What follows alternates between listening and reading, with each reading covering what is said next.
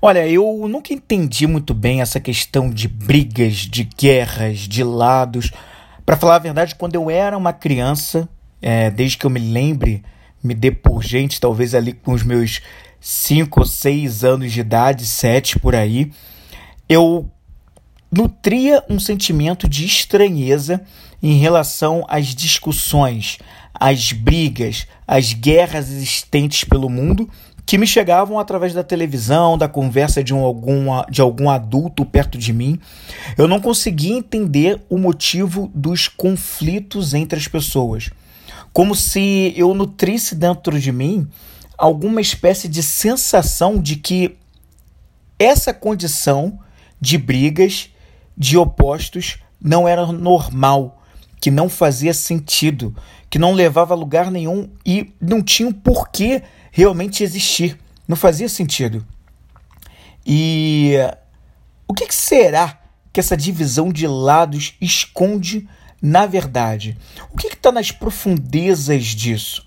É sobre isso que eu quero falar no Vem Comigo podcast de hoje. Bom dia, boa tarde ou boa noite, seja muito bem-vindo ou seja muito bem-vinda ao Vem Comigo. Eu sou Flávio Moreira e eu sou um especialista em perguntas. Eu promovo perguntas simples que provocam conhecimento interior em pessoas em processo de despertar. E no programa de hoje, que não vem comigo, eu quero falar um pouquinho sobre essa questão do nós e eles, né? Por que, que existe essa questão dos, do nós e eles? O que está por trás de tanta separatividade, de tanta divisão entre as pessoas, de tanto conflito que na grande maioria das vezes não chega a lugar nenhum, se é que a gente não pode dizer que todas as vezes não chegam a lugar nenhum. E por que, que isso acontece, essa defesa de lados? O que está por trás disso, né? Eu queria começar falando sobre isso, contando uma história.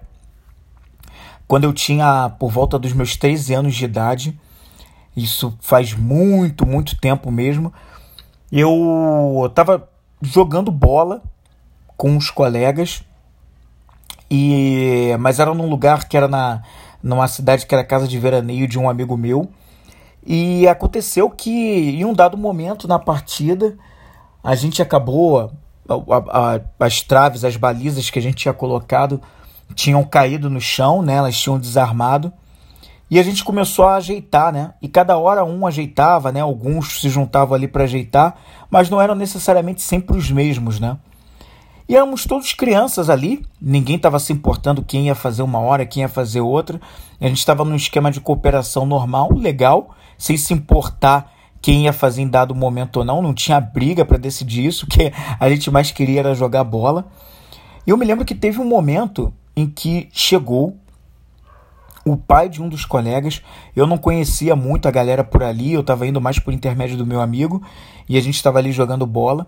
Mas teve um pai que chegou ali e quando aquele pai chegou e viu aquela situação, viu que o filho dele estava ajeitando a baliza, ele veio na minha direção e ele me puxou pelo braço e ele começou a fazer ofensas racistas bastante fortes contra mim daquelas coisas bem fortes, tipo, você que é preto, você que tem que fazer aquilo lá, você que é negro, você tem que trabalhar, vai lá, bota as balizas lá, não sei o quê.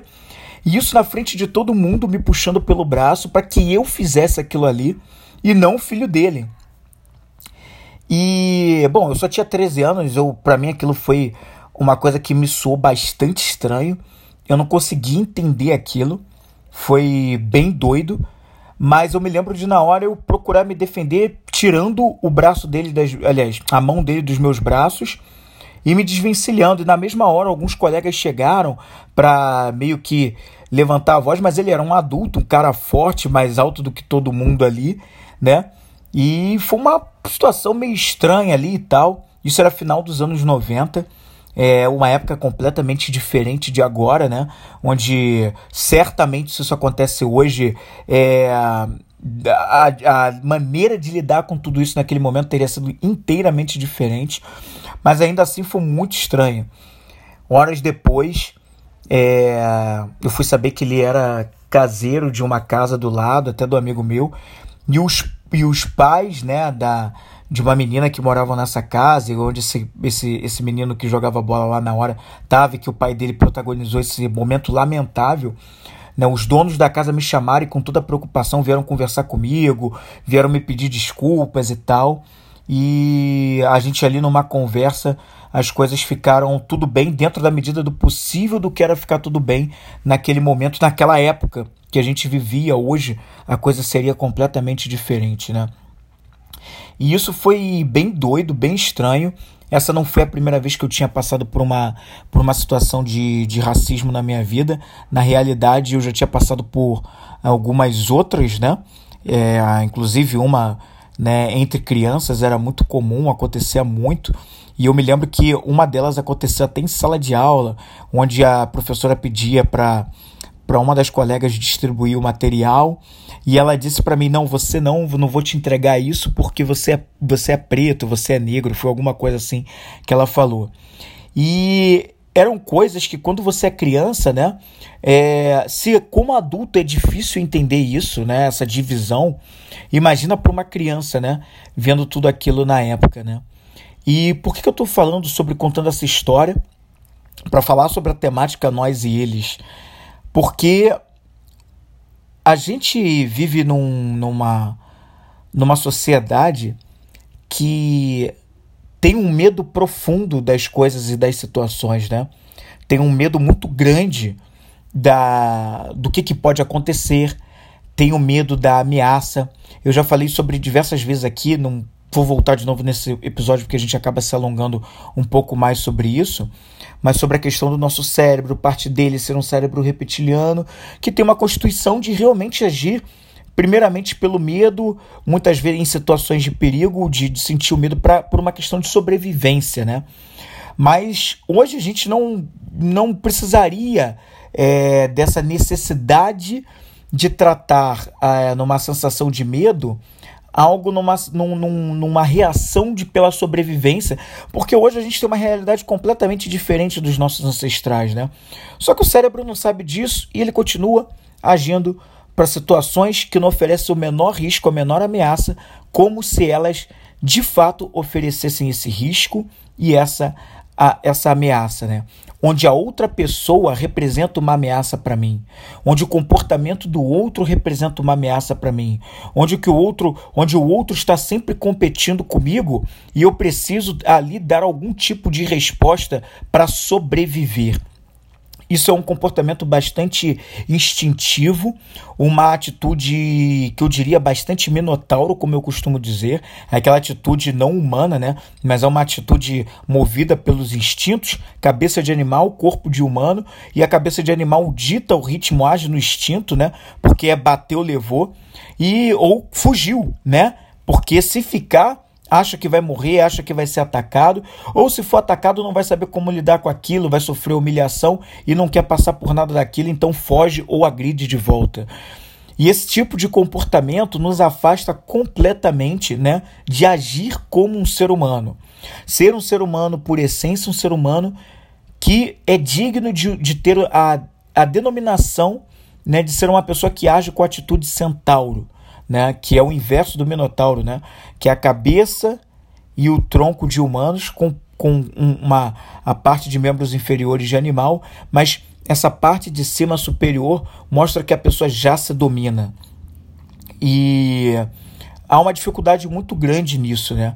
Por a gente viver numa dualidade onde a gente tem, né, a gente mesmo faz questão de colocar lados como bom ruim, certo errado, né, é, onde a gente faz questão de criar estereótipos polarizados na dualidade, né, a gente acaba é, muitas vezes querendo atribuir esses adjetivos e querendo se encaixar ou encaixar as pessoas nesses módulos. E quando a gente faz isso, a gente faz isso muito baseado, muitas vezes movido por essa questão de agir no modo sobrevivência, o modo minotauro, da atitude minotauro. É, nós criamos as nossas próprias sombras que vão sendo alimentadas, ingeridas, vão sendo nutridas. A sombra não nasce da noite para o dia. E a sombra é tudo aquilo que é ausência de luz. E ela é sombra, tem essa denominação justamente por ela ficar escondida, porque na verdade ela está escondendo alguma coisa. E o que é essa alguma coisa que a sombra esconde? É nada mais, nada menos que uma dor. Existe algum tipo de dor que a sombra faz questão de esconder. Alguma experiência, alguma vivência que nós tivemos que não foi agradável e geralmente foi na infância, se remete à época de infância, onde a gente está processando ainda sobre sentimentos, aprendendo um pouco sobre isso, e é justamente nessa época que muitas das nossas sombras são criadas como um processo. Não nascem da noite, da noite para o dia, leva um tempo até que essa sombra vai sendo alimentada e mais alimentada, e ela é criada, fica cada vez mais robusta, né, com o intuito de nos proteger. A sombra não nasce à toa, ela nasce com o intuito de nos proteger. Como eu falei em programas anteriores, eu sempre comento sobre isso, né, é o nosso ego agindo, é a voz do ego falando na com o intuito de nos defender, mas é uma defesa que na realidade nos desprotege.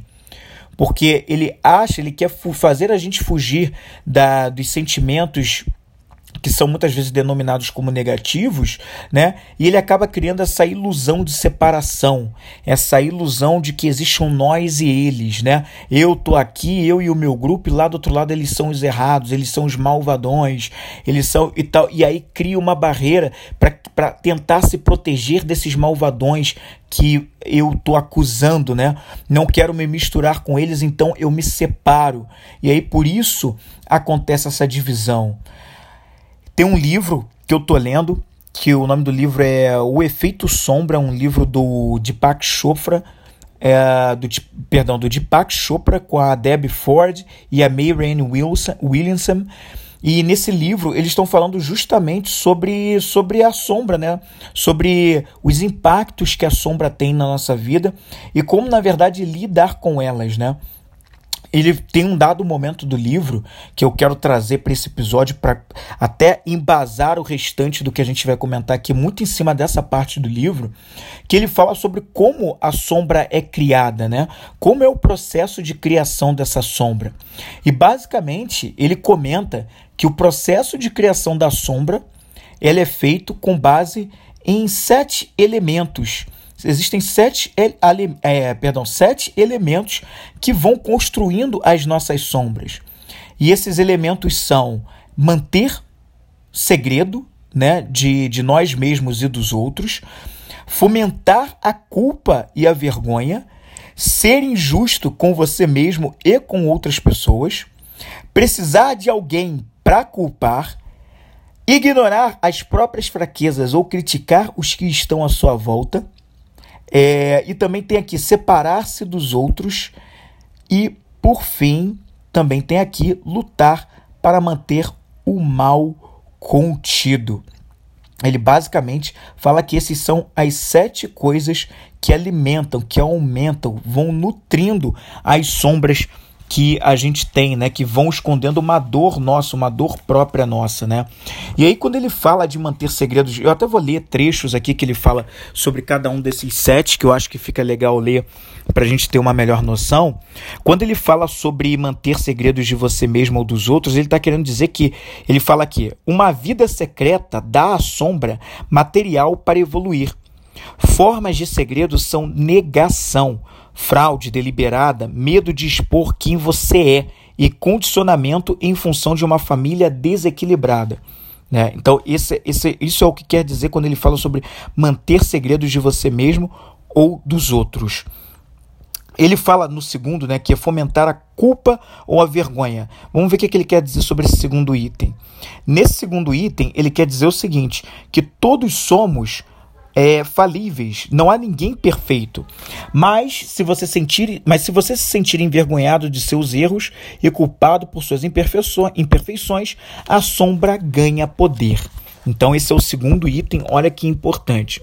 O terceiro item, quando ele fala de ser injusto com você mesmo e com os outros, ele está querendo dizer o seguinte: se você não consegue encontrar um meio de liberar sua culpa e vergonha, é muito fácil concluir que você e outros as merece. Julgamento é a culpa usando uma máscara para disfarçar sua dor. Olha que forte. Aí vem o quarto item, quando ele fala de precisar de alguém para culpar. Ele quer dizer com isso que, uma vez que você decida que sua dor interior é uma questão moral, não terá problemas em culpar outra pessoa que julgue inferior a você de alguma forma. Olha que interessante. Aí ele vem para o quinto item, que é ignorar as próprias fraquezas ao criticar os que estão à sua volta. Olha só o que ele quer dizer com isso.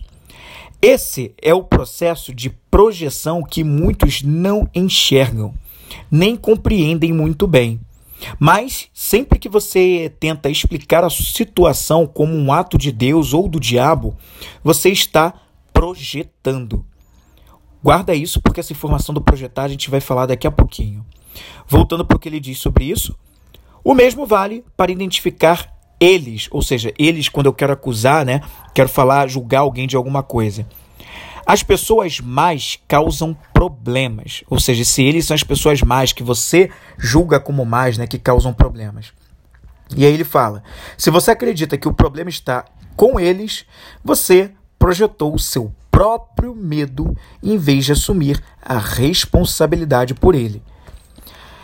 E aí no sexto item ele fala: separar-se dos outros. Olha só o que ele quer dizer com isso.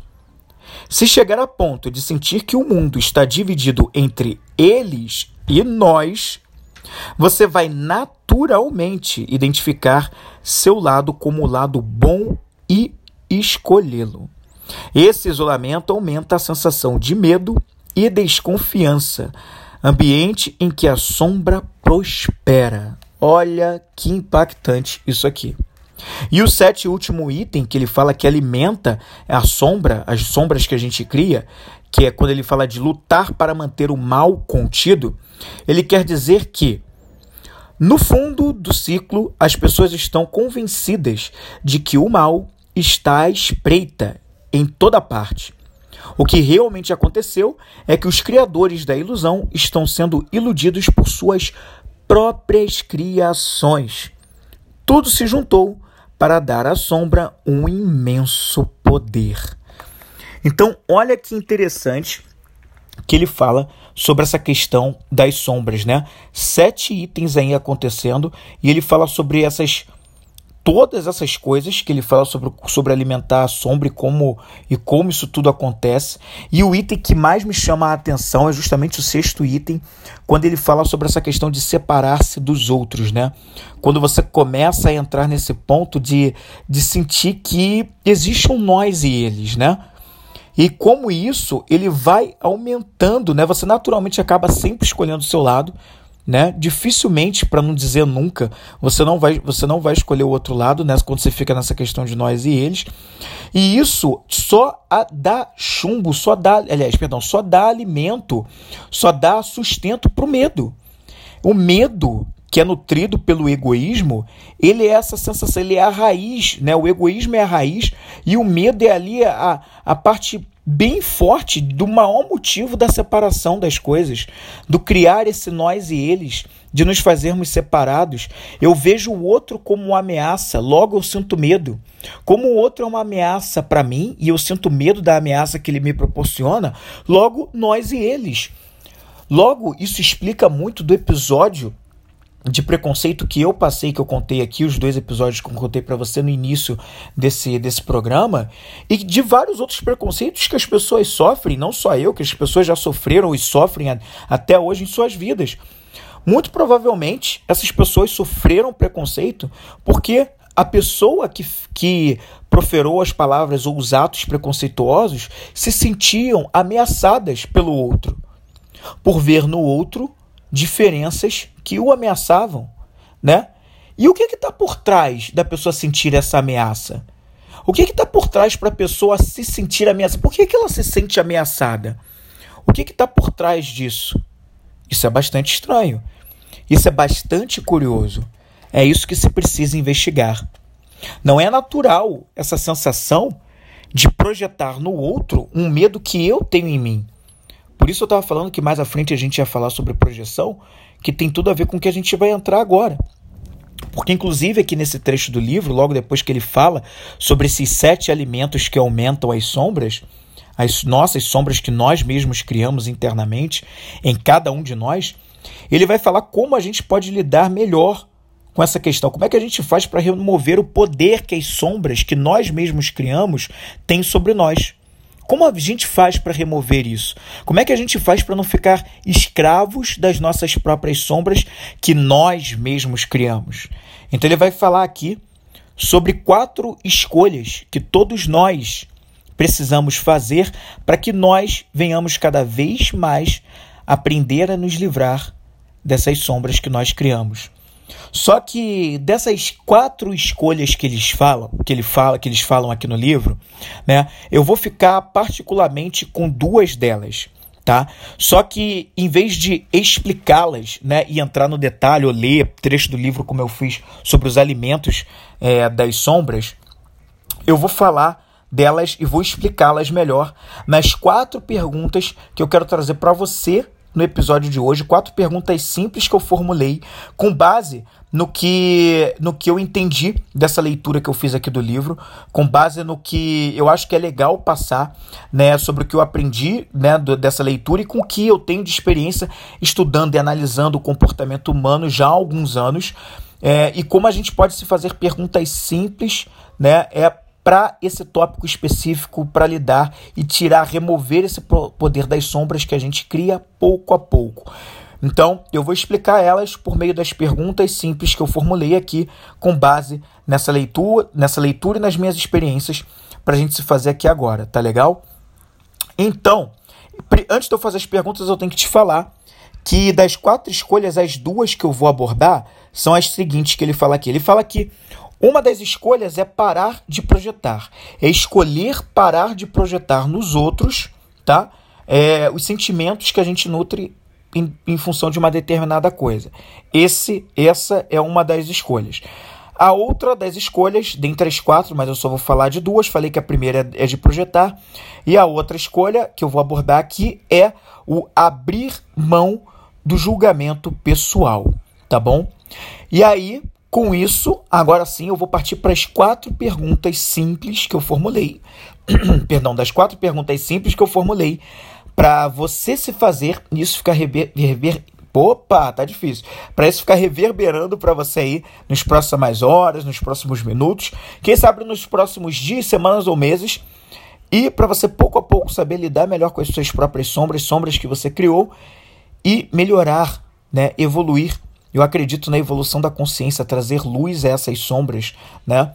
É, fazer com que a gente possa, a partir da iluminação, tentar né, é, subir, não é nem tentar, é realmente subir o nosso nível da consciência, né? Ter uma consciência cada vez mais elevada. Então vamos lá. A primeira pergunta é: Eu estou sentindo ou projetando?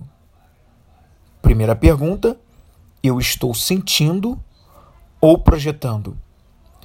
E o que está por trás disso aqui, né? Quando nós. É, não é errado, e eu já falei isso algumas vezes em programas anteriores, não é errado sentir medo, não é errado sentir raiva, não é ruim ter ódio, não é ruim é, tristeza, ansiedade, vergonha, humilhação. Não é ruim sentir essas coisas. Isso aí são provavelmente por trás desses sentimentos existem dores escondidas pela sombra. Então, até aí, nada de errado. O problema é quando a gente projeta o que essas sombras estão escondendo nas outras pessoas.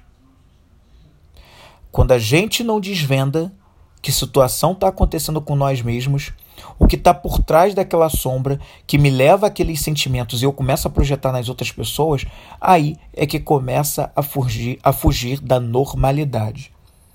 Tá legal? Exemplo. Se eu, se eu, se eu sinto vergonha, né, por estar em algum ambiente social, né, é, um ambiente social que de repente eu não estou acostumado, seja porque existem vão ter vai ter uma maioria de uma cor da pele diferente da minha, seja porque eu vou estar em meio a pessoas que têm um poder aquisitivo maior que o meu. E se eu sinto vergonha de frequentar esses ambientes porque eu vou me sentir humilhado, né? E, e se em algum momento, né, eu numa conversa com essas pessoas, eu tomo uma atitude ou eu crio um tipo de conversa com essas pessoas onde eu procuro atacá-las ou humilhá-las através de algum exemplo, alguma situação que eu venha ali a conversar, né?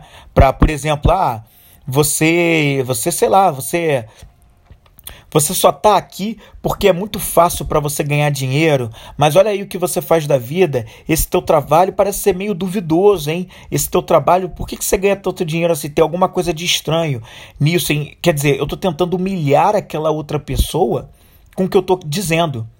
Ou seja, quando eu vou investigar por trás, né, é, para tentar entender o que, que tem por trás, não, não vai ser nada, nenhuma surpresa você identificar que, na verdade, eu mesmo estou com medo de ser humilhado.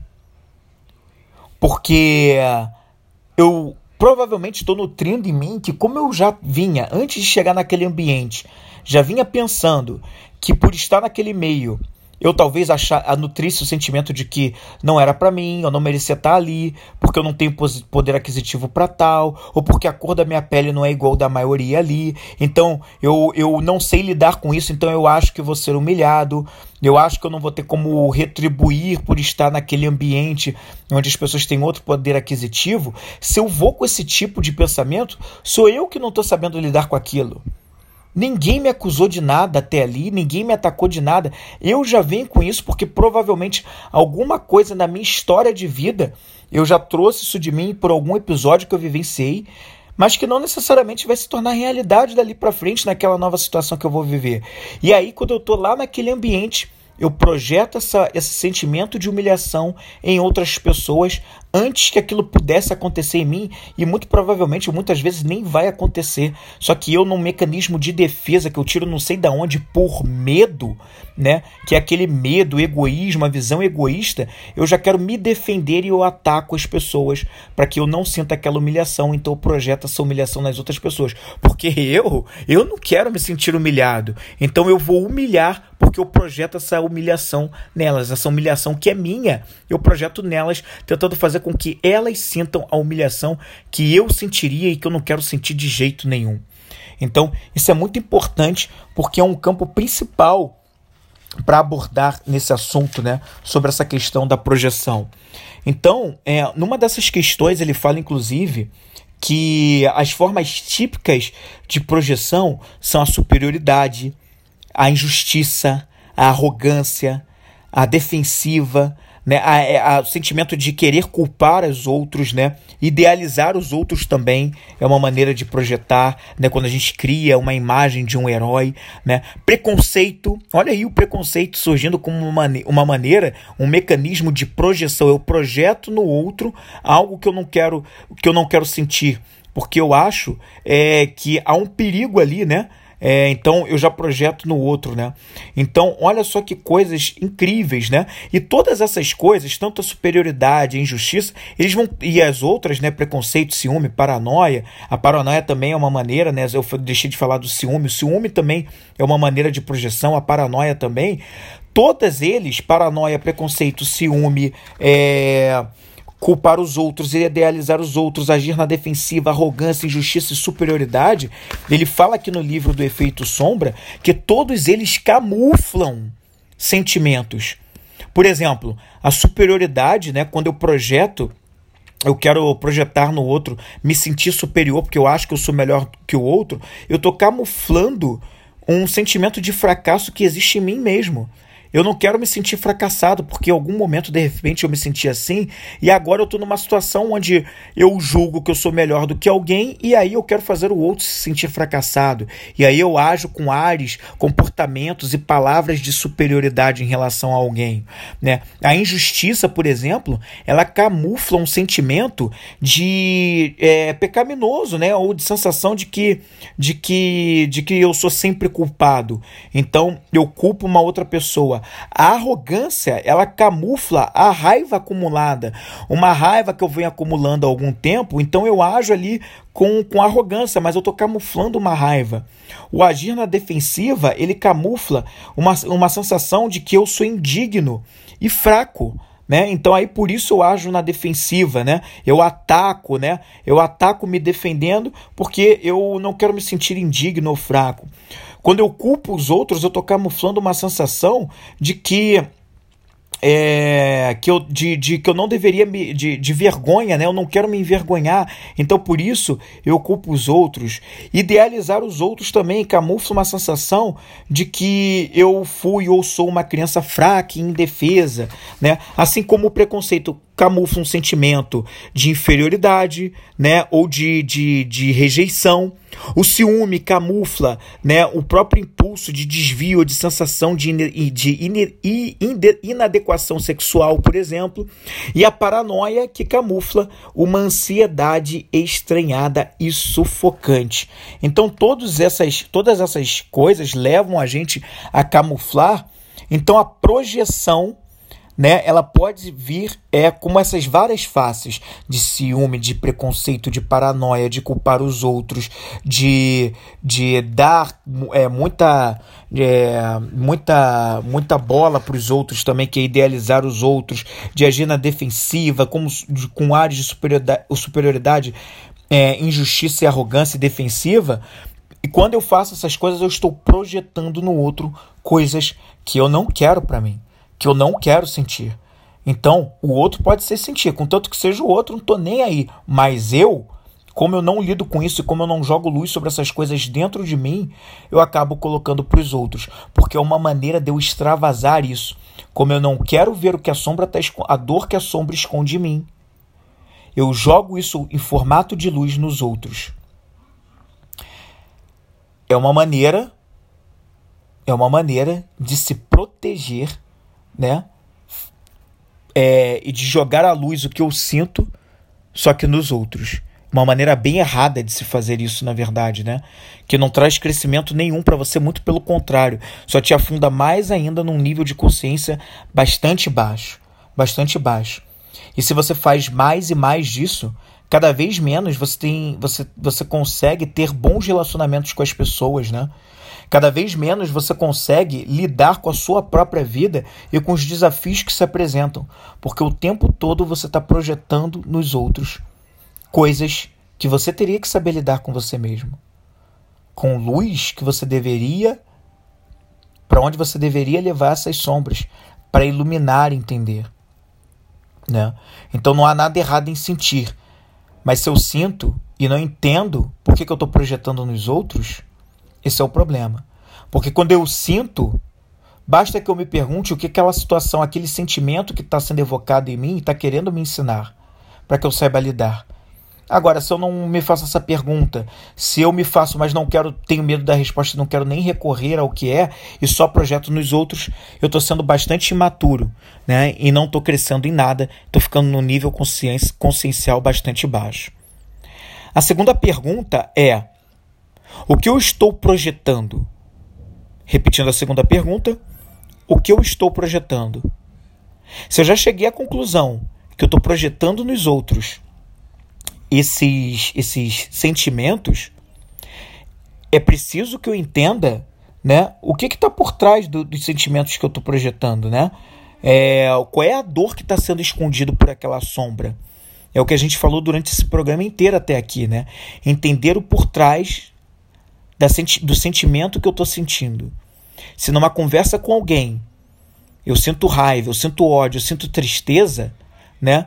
Por que, que eu estou sentindo aquilo com, aquelas determina, com aquela determinada pessoa?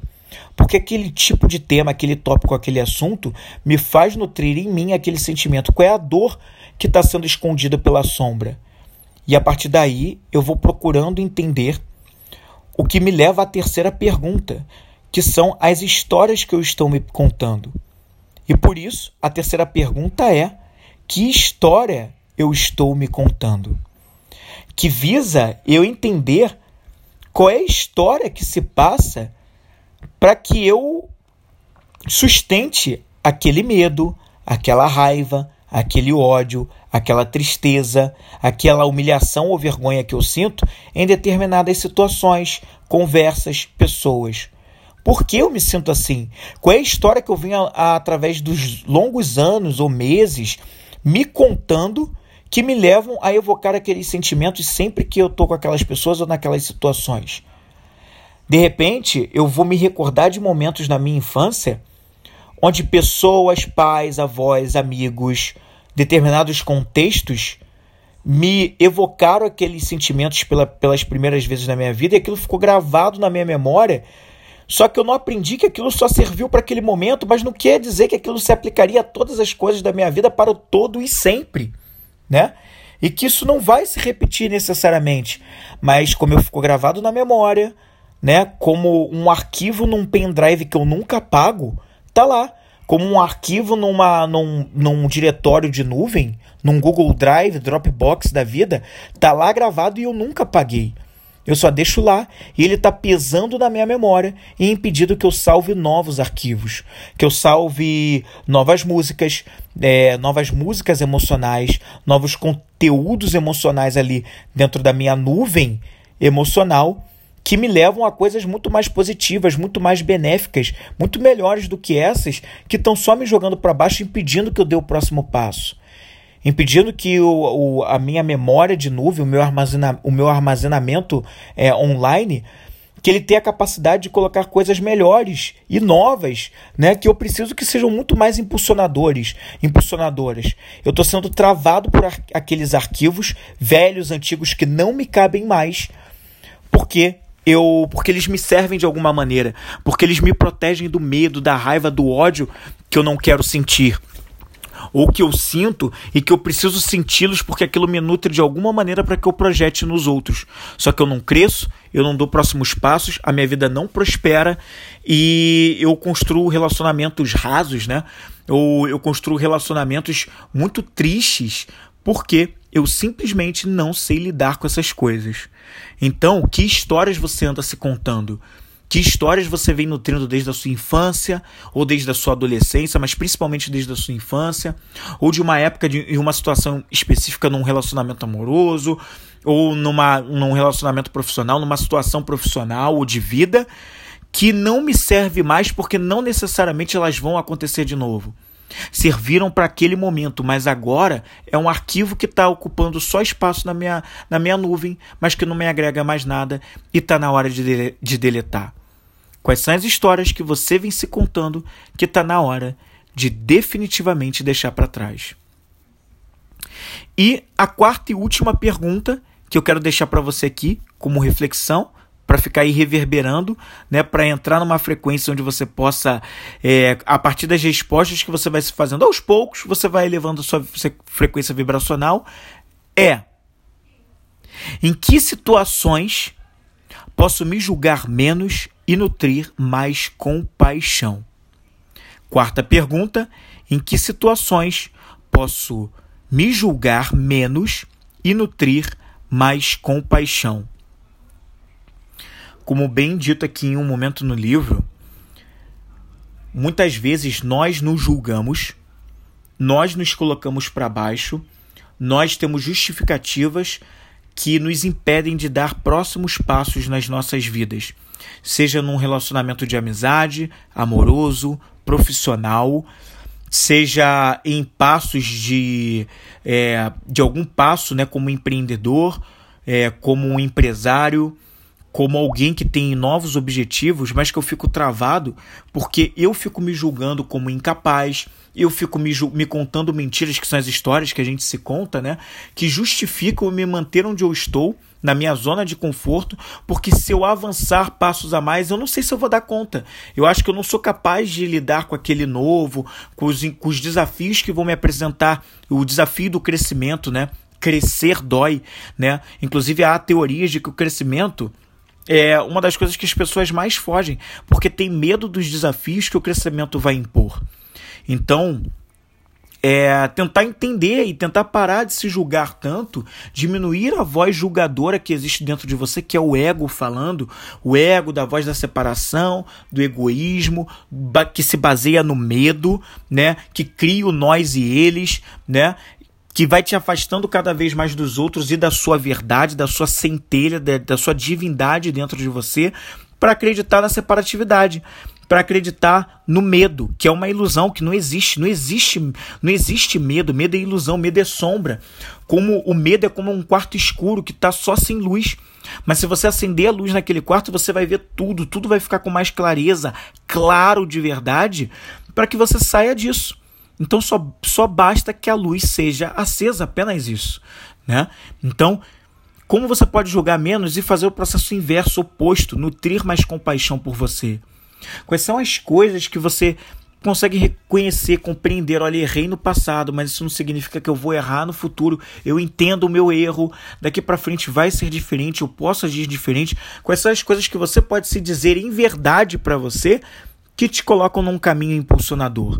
Então é nutrir um sentimento de compaixão com você para que você possa fazer o mesmo pelos outros e sair dessa ilusão de nós e eles.